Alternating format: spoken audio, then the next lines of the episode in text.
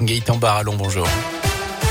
Bonjour Jérôme, bonjour à tous. Elle a une des visites suspendues à l'hôpital Émile Roux du Puy-en-Velay en cause un cluster qui s'est déclaré vendredi soir d'après le progrès. Un patient du service médecine a été testé positif au Covid-19. Derrière un dépistage a été lancé. Sept autres patients ont été testés positifs entre vendredi et samedi, soit un tiers du service. Cluster de non vaccinés d'après le directeur de l'établissement qui a donc décidé de suspendre les visites mais aussi les admissions dans ce service, le temps de trouver des réponses à cette situation. Par ailleurs, c'est à partir d'aujourd'hui que le masque disparaît à l'école primaire dans 20 21 nouveaux départements. Près de chez nous, ça concerne notamment le Puy-de-Dôme.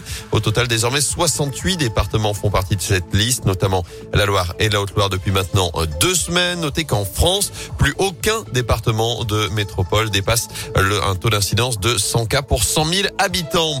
Dans l'actu aussi, le maire de Saint-Égal, Perdriau, se paye Éric Zemmour. L'élu Les Républicains s'est exprimé au journal du dimanche dans une tribune hier. D'après Gaël Perdriau, sa famille politique perd complètement le cap des valeurs historiques pour se mettre à courir derrière le polémiste Éric Zemmour qui ne propose aucune solution concrète d'après lui. Dans ce contexte justement, pourquoi les gens ne vont plus voter? Question qui se pose à chaque élection qui inquiète de plus en plus les politiques. Une mission parlementaire vient d'ailleurs d'être lancée. Plusieurs députés rencontrent depuis la rentrée des politologues, des instituts de sondage ou encore des associations pour tenter de comprendre les raisons de l'abstention qui progresse en France et trouver ainsi des solutions.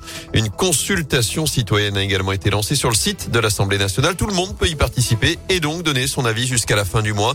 Les précisions de Xavier Breton, député de la première circonscription de l'Inde dans la région. Ils ont l'occasion d'indiquer leur choix personnel et puis ensuite c'est une question plus large sur le fonctionnement de notre système démocratique, s'interroger sur l'abstention. Est-ce que c'est parce qu'il n'y a pas assez de choix euh, politiques? Est-ce que c'est parce que l'efficacité de l'action publique euh, est insuffisante? Autant de questions qui doivent nous permettre de mieux saisir la réalité de ce phénomène de l'abstention et surtout, je pense, une des questions sur lesquelles nous aurons vraiment à nous pencher c'est dire est-ce que de simples modalités techniques, soit le vote euh, par Internet, soit machine à voter, sont aujourd'hui suffisantes pour faire revenir notamment les jeunes à l'élection, ou est-ce qu'il faut engager une réflexion plus large et plus profonde sur l'avenir de notre démocratie dans notre pays?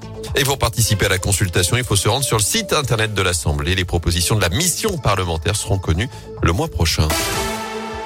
En foot, un nouveau titre pour les Bleus après l'échec cet été à l'Euro. L'équipe de France a remporté hier sur la première Ligue des Nations de son histoire. Victoire 2 buts 1 en finale face à l'Espagne. Début signé Karim Benzema et Kylian Mbappé. L'équipe de France qui succède donc au Portugal, vainqueur de la première édition il y a deux ans. Place désormais à la fin des éliminatoires pour le Mondial 2022. Ce sera le mois prochain. Enfin, du VTT, il n'y aura pas de quadruplé. En tout cas, pour l'instant, pour Jordan Sarro, le Suisse Filippo Colombo a remporté hier la 37e édition du Rock d'Azur. Rendez-vous incontournable la saison de VTT dans le sud de la France, dans les alentours de Fréjus. Jordan Sarro qui finit deuxième. Il aurait pu être le premier à remporter l'épreuve pour la quatrième fois.